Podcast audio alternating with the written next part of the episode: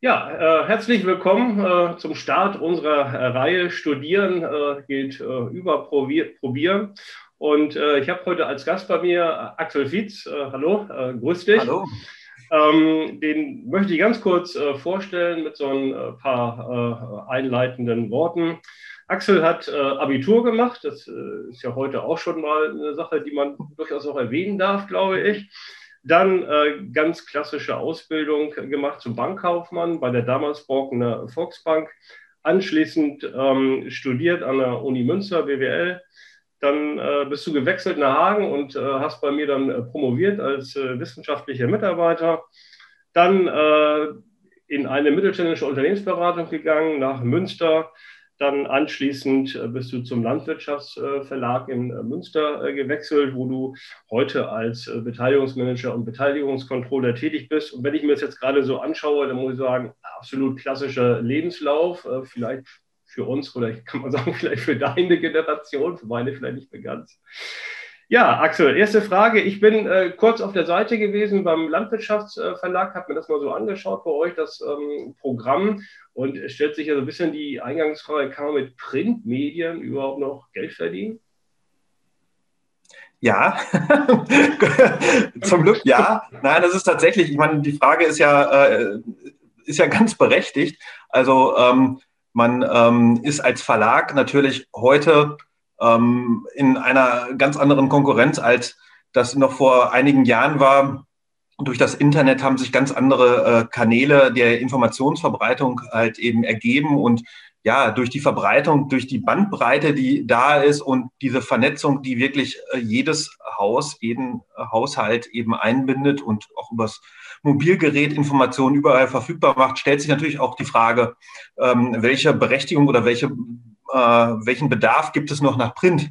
Ja. Ähm, zum Glück kann ich aber sagen, ich meine, das Problem ist grundsätzlich da. Das Problem äh, trifft auch bei uns äh, durchaus zu. Aber ähm, wir haben jetzt vielleicht irgendwie vom grundsätzlichen Problem nochmal ähm, einen Schritt zurückgehend. Wir haben äh, das Glück, dass wir ein Fachverlag sind. Also ähm, ja, ist es noch. Habt ihr nur Landwirte? Ich meine, äh, oder sind es auch normale Leute, sage ich jetzt mal, die eure Produkte äh, lesen? Also wir sind ähm, der größte Agrarfachverlag Europas und natürlich sind ähm, unsere äh, Landwirte, die auch, wenn man so will, eigentlich unsere Eigentümer sind. Ja. Ähm, ich, ähm, also sind äh, natürlich unsere Hauptkunden. Also wir sind ähm, ein äh, Fachverlag, der versucht, ähm, äh, Informationen eben den Bedürfnissen der Bauern entsprechend aufzubereiten und haben da eine breite äh, Produktpalette eben tatsächlich irgendwie Zeitschriften wie ein Top Agrar, da sagen wir immer, wenn man, man versucht das immer einfach zu machen, halt, wie kann man irgendwie jemand, der mit dem Thema nichts zu tun hat, die Titel nahebringen. Top Agrar ist sowas wie das Manager-Magazin für den Landwirt. Nach die der, Profi nach der Zeitung hätte ich nämlich auch gefragt, weil das war das Erste, was mir so in den Blick kam. Also das könnte ich jetzt auch lesen und verstehen, meinst du? Ja, ja, na klar, also aber das ist halt irgendwie natürlich, das ist halt ein sehr spezifisches Branchenmagazin, äh, wenn man so will, halt und sehr auf die Bedürfnisse von ähm, Betriebsleitern ähm, größeren landwirtschaftlichen Betrieben ähm, aus, ausgerichtet. Dann haben wir eine Profi, das ist immer das ist die Automotorsport unter den ja, das sagt mir was. Landtechnik. Ne? Das ist ja. halt äh, für ähm, äh, das ist auch äh, das größte Landtechnik-Magazin, was es in Europa gibt. Es ist sogar eben ähm, äh, über verschiedene Lizenzen weltweit vertreten. Wir haben äh, Lizenzausgaben in äh, mehreren europäischen Ländern und ähm, über eine englische Lizenzausgabe sind wir tatsächlich weltweit auch mit einer englischen äh, Profi unterwegs. Und ähm, äh, da geht es tatsächlich auch richtig äh, in Hardcore in äh, Testberichte rein, wo eben diese ähm, äh, ja, Maschinen, die ja wirklich, wirklich, wirklich viel Geld kosten, auch entsprechend auf Herz und Nieren getestet werden. Ja. ja. Okay, also jetzt, ähm, jetzt sehe ich auch so langsam ein, weil du gesagt hast, das größte Verlagshaus Europas, glaube ich. Jetzt verstehe ich auch, dass man äh, eine Beteiligungsmanagement-Abteilung da wahrscheinlich braucht, auch wenn ihr international tätig äh, seid und äh, du leitest das ja. Ähm, vielleicht auch so ein bisschen mit Blickrichtung für unsere Studierenden. Wie sieht da so seine, deine Tätigkeit so aus? Was machst mhm. du da so jeden Tag, außer Kaffee trinken? ja, Kaffee trinke ich ja jetzt im Moment halt auch, wie wahrscheinlich alle zu Hause ja. im Homeoffice. Aber ja, also, also tatsächlich, also wir sind der größte Agrarfachverlag, so, ne? Also das ist also trotzdem so, also wenn man das dann über alle Medienhäuser nimmt, runterbricht, dann sind wir dann doch wieder relativ klein. Aber wir sind 800 Mitarbeiter ähm, am, äh, also im Verlag und in den, äh, in den Töchtern, die direkt praktisch vor Ort sind. Ähm, wir haben ähm, 700-prozentige Töchter. Und ähm, darüber hinaus, also so der ganze Töchter- und Beteiligungsbereich, der ist etwas über 20 Unternehmen. Also wie gesagt, sieben davon hundertprozentige Töchter und dann nochmal weitere Beteiligungen. Und unsere Töchter haben zum Teil dann auch wieder Tochtergesellschaft oder Beteiligung, also Enkel, wenn man so äh, will.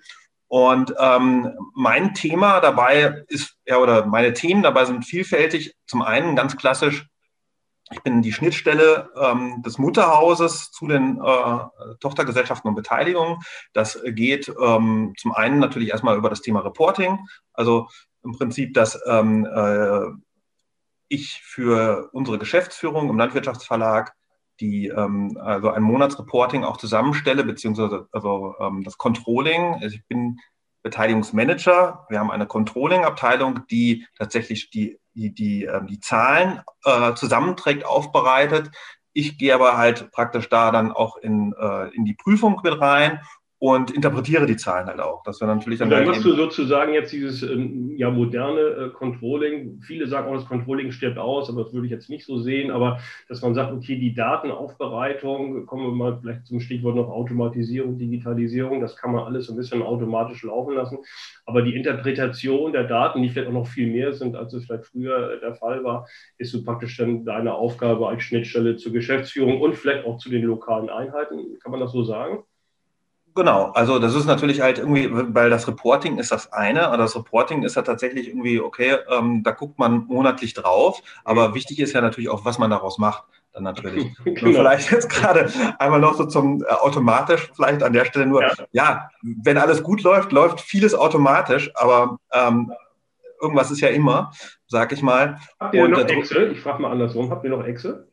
Ähm, wir benutzen Excel, aber nicht zum Reporting. Also beziehungsweise doch, das stimmt nicht ganz. Ja, also wenn ich dann, wenn ich dann, wenn ich dann äh, meinen ähm, äh, ähm, Monatsbericht zusammenfasse, all das, was durch unsere BI-Tools schon durchgegangen ist und so weiter und so fort, dann mache ich einen schönen, kompakten, eine schöne, kompakte Tapete in Excel.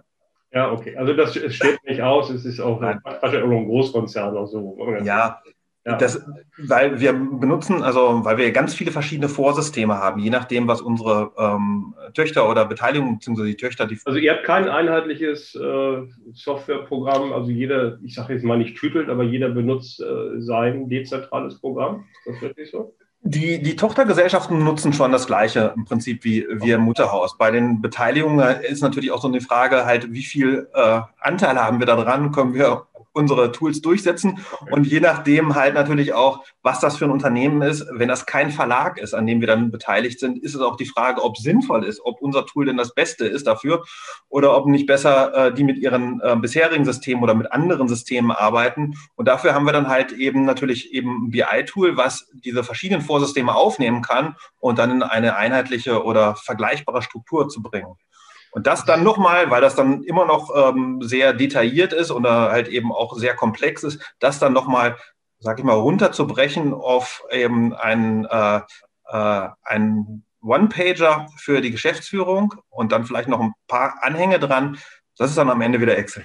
Dann äh, ist das doch wieder so das Problem, ich sage mal, äh, Spezialisierung, dass im Grunde genommen die Konzernspitze oder die Führungsspitze am liebsten ein System hätte, die lokalen Einheiten lieber ihr eigenes und da muss man sich irgendwo so ein bisschen so halb in der Mitte wieder treffen. Das erinnert mich auch so, dann schon so ein bisschen an das, was wir ja auch im Studium ähm, unter Konzerncontrolling ähm, vermitteln.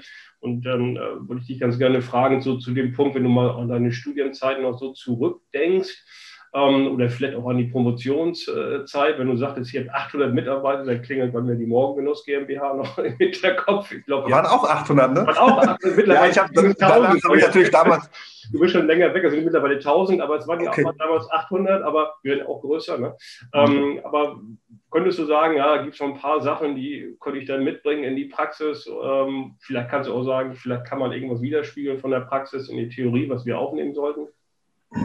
Ja, ich hab, muss ganz ehrlich sagen, ich, äh, ich habe jetzt nicht mehr äh, alle Fallstudien komplett äh, im, im Kopf, die unser, unser Muster, insbesondere natürlich noch die äh, Kurse, die ich damals betreut habe. Ja. Also was man auf jeden Fall mitnehmen kann, das ist ja eigentlich auch wo ich an der Seite ja natürlich auch mit Aufgaben gestaltet habe. Ähm, die Probleme sind ja auch tatsächlich in der Praxis alle da. Wir abstrahieren natürlich oder haben dann irgendwie im Studium notgedrungen halt von der großen Komplexität in der Praxis abstrahiert. Aber das ist halt heute auch noch so. Wenn ähm, mir Probleme in der Praxis begegnen, dann muss man da ja auch erstmal einen Griff dran bekommen. Und dann ist es auch erstmal der erste Schritt zu überlegen, okay, was ist denn das große Problem, was dahinter steckt?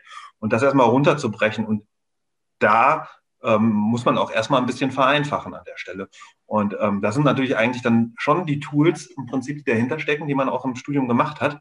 Ähm, oft ist es halt nur so, dass man tatsächlich sogar in der Praxis vielleicht mit einfacheren Instrumenten am Ende endet, sag ich mal, weil ähm, die ähm, ähm, äh, ja, weil die, die Komplexität äh, sonst ganz schnell einen auch erschlägt. So, wenn es ein größeres Thema ist und man es dann irgendwann ähm, auch in einem entsprechenden Tool ähm, abbilden kann, dann ist es wieder gut. Aber wenn man es halt wirklich händisch machen will, dann muss man sich halt beschränken natürlich. Ja. Ich äh, sehe jetzt gerade hier dein äh, Hintergrundbild. Sind drei, was sind die zwei glorreichen Analogen, ich das mal so richtig erkenne? Ja, also Good, The Bad and The Ugly, ne, im Original. In meiner Jugend- oder Kinderzeit kann man ja alle sagen, Klassiker. Und ja. äh, wenn ich jetzt auch in deinen Lebenslauf gucke und äh, bei uns auf der Homepage steht auch noch Dissertationsthema, steht auch noch drauf. Mhm. Planung von Spielfilmproduktionen aus Sicht des Projektcontrollings. Da gibt es auch einen Untertitel mit Innovation. Das hat ja. jetzt ja mit, mit deiner jetzigen Tätigkeit auf den ersten Blick nicht so, nicht, nicht so viel zu tun. Und wenn ich jetzt immer noch so ähm, Anfragen bekomme ähm, oder Bewerbungen bekomme für Promotionsplätze, dann denken viele immer, dass sie ihre Tätigkeit mit dem Promotionsthema verbinden müssen. Aber das ist bei dir jetzt ja auf den ersten Blick überhaupt nicht der Fall. Und ist das überhaupt wichtig? Was würdest du dazu sagen? Also erstmal damals, ich bin ja auch wirklich mit einem anderen Thema ähm, äh, vielleicht aus dem Studium rausgegangen. Also das, äh, das ist ja auch kein, ähm, bei mir ja kein äh, riesiger äh, äh, Plan gewesen, den ich halt irgendwie Jahre vorher schon gehabt hatte, dass das mein Thema wird. Sondern ich bin eigentlich ja wirklich eher mit einem klassischeren Controlling-Thema zum Risikocontrolling äh, gestartet. Und das hatte sich ja damals so ein bisschen ähm, zum einen über meine wahrscheinlich un, unübersehbare Leidenschaft zum Thema Film äh, in verschiedenen äh, ähm, äh, Doktorandenseminaren herauskristallisiert. Also das Thema ist tatsächlich halt natürlich auch irgendwie, ich glaube, äh, ähm, äh, es macht halt schon sehr viel Sinn, dass einem auch das Thema irgendwie was bedeutet, dass es einem Spaß macht. Das äh, ist auf jeden Fall ein unheimlicher ähm, Faktor, denke ich mal, für die Motivation auch bei so einer, bei so einem großen Projekt. Und ähm, äh, zum einen halt, na, klar, also ähm, dieses äh, Dissertationsthema, ähm, ob ich das jetzt eins zu eins dann irgendwo in der Praxis nutzen kann oder nicht. Es geht ja schon darum, auch um eine Methodik zu lernen, um auch ein Thema auf einem gewissen Niveau zu durchdringen, was man an der Stelle macht, dass man sich auch vielleicht oder dass man ja eigentlich eben da auch dann Neuland betritt, dass man eben Pfade verlässt, die andere gegangen sind und eigene Pfade entdeckt. Und eigentlich, um es mal ganz genau zu sein, sage ich mal, bin ich sogar mit meiner jetzigen Tätigkeit viel näher an meinem Dissertationsthema dran, als ich mir damals gedacht hätte, dass ich denn vielleicht irgendwie in der beruflichen Zukunft kommen würde. Denn ähm, Filmproduktion ist Medienproduktion und ich bin ein Verlag und das Grundthema ähm, eben dieser First Copy Costs, also praktisch, dass wir ein Produkt erstellen, was eigentlich am Ende unwesentlich äh, preislich, äh, also ob wir jetzt, ähm, also wenn wir eine Zeitschrift ähm, erstellen, ähm, ob wir dann nachher am Ende davon eine verkaufen oder eine Million verkaufen. Diese Content-Erstellung, das ist einmalig mhm. praktisch für diese eine Ausgabe. Und dann geht es eigentlich darum, natürlich das auf möglichst große Menge zu bringen, um halt da einen Degressionseffekt auf die initialen Kosten zu haben, denn die weiteren Kosten nachher für den Print und äh, für den Vertrieb sind an der Stelle eigentlich dann also marginale Grenzkosten. Mhm. Okay. Insofern eigentlich schon irgendwie ein Thema, was äh, ganz gut da reinpasst. Also das äh, hat mir nicht geschadet, sage ich mal. Ja. Da habe ich noch gar nicht drüber nachgedacht. Ähm, aber dann halte ich mal fest, ähm, auch für zukünftige Bewerber bei uns. Mhm. Ähm, wichtig ist auf jeden Fall, äh, außer dass man eine gewisse Methodik im Grunde erlernt ähm, und die man dann anwenden kann in so einer Arbeit, das ist ja themenunabhängig, aber man sollte schon ein bisschen Liebe und Spaß auch zu dem äh, Thema äh, mitbringen. Ich glaube, das kann man so festhalten, denke ich mal. Ne? Ja. Ja, ähm, wenn du jetzt noch mal so ein bisschen zurückdenkst, ähm, vielleicht auch an die Lehrstuhl- oder die Studentenzeit und äh, jetzt in der Praxis sagst das eine oder andere, kannst du schon noch damit verknüpfen, vielleicht machen wir gar nicht so bewusst. Aber jetzt mal abseits davon, was, was vermisst du denn vielleicht am meisten auch aus der Zeit? Oder sagst du, ach, ich bin froh, dass ich jetzt äh, in der Praxis nur noch tätig bin? Das ist das ja auch die Lehrschultätigkeit, das sagt man jetzt noch nicht ganz. was, ich, was ich vom Studium vermisse oder was ich von der Lehrstuhltätigkeit ja, vermisse? Von, von beiden im Grunde genommen. Ja, gut, ich meine. Die, Aus der akademischen Welt, muss man ja, sagen. Ja, gut, das, also das, das, Studium natürlich, ich sag mal, glaube ich, ähm, jeder. Äh, äh, der jetzt außerhalb vielleicht gerade von Corona-Zeiten studiert, also die einen in jeder äh, Hinsicht äh, sehr stark einschränken. Das ist ja schon eine besondere Zeit. Das ist natürlich auch so eine, eine Zeit des Übergangs und sich Findens auf der einen Seite, man ist aus der Schule raus, man ist zu Hause raus und dann irgendwie selbstverantwortlich, aber auch noch mit, abgesehen vielleicht von den Verpflichtungen, irgendwie dann abzuliefern in den Klausuren, äh, doch mit wenig allgemeiner Verantwortung ausgestattet. Also natürlich eine, eine schöne Zeit, ähm, die jeder hoffentlich mal äh, im Leben auch genießen konnte. Ähm, darüber hinaus beim Lehrstuhl fand ich das natürlich eine super spannende Zeit, weil ich gehörte ja zur Erstbesetzung, sag ich ja. mal. Äh, wir haben ja äh, so ein bisschen das, äh, äh, ähm, äh um, um mit, aus, mit deiner Kieler Heimat zu sprechen, wir haben ja so ein bisschen äh, das Schiff ins Wasser geschoben dabei halt. Und ähm, das war natürlich echt super spannend. Ähm, also das aufzubauen, auch diese ganze äh, Fallstudie natürlich, Morgengenuss, das war ja auch eine ganz neue Sache. Das kannte ich zumindest aus dem Studium nicht, dass halt wirklich das ganze, äh, der ganze Lehrtext irgendwie auch mal so durchdacht wird in einem ja fiktiven, virtuell oder fiktiven Unternehmen, ähm, was ja durchaus auch an manchen Stellen ganz knifflig war, dass man halt ein Fallbeispiel findet, was über alle Themen trägt oder zumindest über ein ähm, ganzes äh, eine ganze Menge von Themen trägt.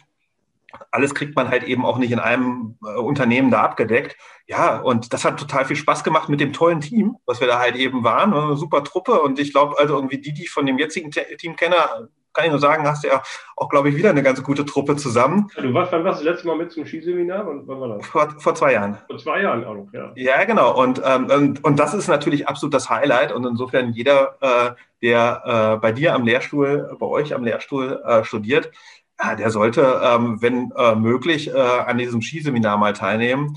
Ähm, das ist irgendwie, denke ich, glaube, äh, das ist schon so, so, so, ein Highlight auch im Studium, wo man sagt, okay, da, ähm, auf der einen Seite halt ähm, äh, verbindet man da ähm, auch im Fernstudium mal so einen Präsenzaspekt damit drin. Und das ist aber auch so ein bisschen Belohnung natürlich, das Ganze, dieses, ähm, diese Atmosphäre, dass man halt wirklich damit äh, Gleichgesinnten und ähm, ja, Leuten in ähnlicher Situation dafür eine Woche zusammenkommt, ähm, mal äh, nicht nur virtuell miteinander äh, kommuniziert, sondern äh, eben da was zusammen macht und dann, ja, dass man dann natürlich noch ein bisschen Skifahren kann dabei, ein Traum. ja, kommen mir gleich die Tränen, weil dies Jahr ja, geht es ja eben halt nicht. Aber hm. wir hoffen, das dann äh, ab 2022 wieder anzubieten. Es ist ja in der Tat nach wie vor bei den Studenten sehr beliebt und nicht nur bei den Studenten. Und ähm, ja, wie, du hast ja na, nach wie vor die Möglichkeit, ähm, als äh, Alumni äh, daran teilzunehmen. Das gilt ja ein Leben lang. Ne? Ja, kurz auf die Uhr, weil wir uns nicht äh, zu lange machen wollen, ähm, das äh, Interview hier. Ja, ich habe zum Schluss noch eine Frage, muss ich die einfach fragen, das ist klar, ähm, weil du ja äh, Anhänger, das darf man ja sagen, oder Fan vielleicht sogar des, des ersten FC Köln äh, bist. Das ist ja per se nichts Schlechtes, sag ich jetzt mal. Ja. Ähm, ihr habt ja so eine Durchstrecke, bin da nicht so drin, aber ich würde mal sagen, seit gefühlt 1978. Ähm, wann, wann, denkst du denn, dass sie ein Ende findet? Also, äh, ich sage mal so, 78, da war die letzte Meisterschaft, aber 90 waren wir zumindest, also wir hatten ja auch noch mal eine Vizemeisterschaft, okay. Ehrlich? Ich weiß nicht, wann ist denn, also. Zweite Liga, war es zweite Liga oder auch eine erste? Das war noch.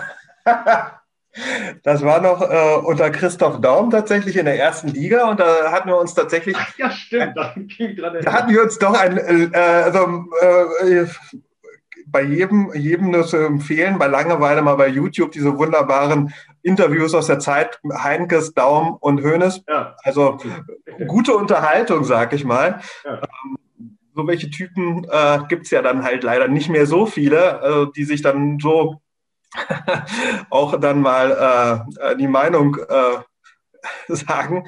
Aber ja, also wie lange geht die Durchstrecke noch? Keine Ahnung. Ich kenne es gar nicht anders. Also ne, 78, guck mal, ähm, da war ich zu klein. Also ähm, das äh, als, als, ähm, äh, als Köln-Fan ist man da sicherlich äh, leidensfähig. Auf der anderen Seite, sage ich mal, dafür äh, ist die Stimmung eigentlich trotzdem immer noch ziemlich gut.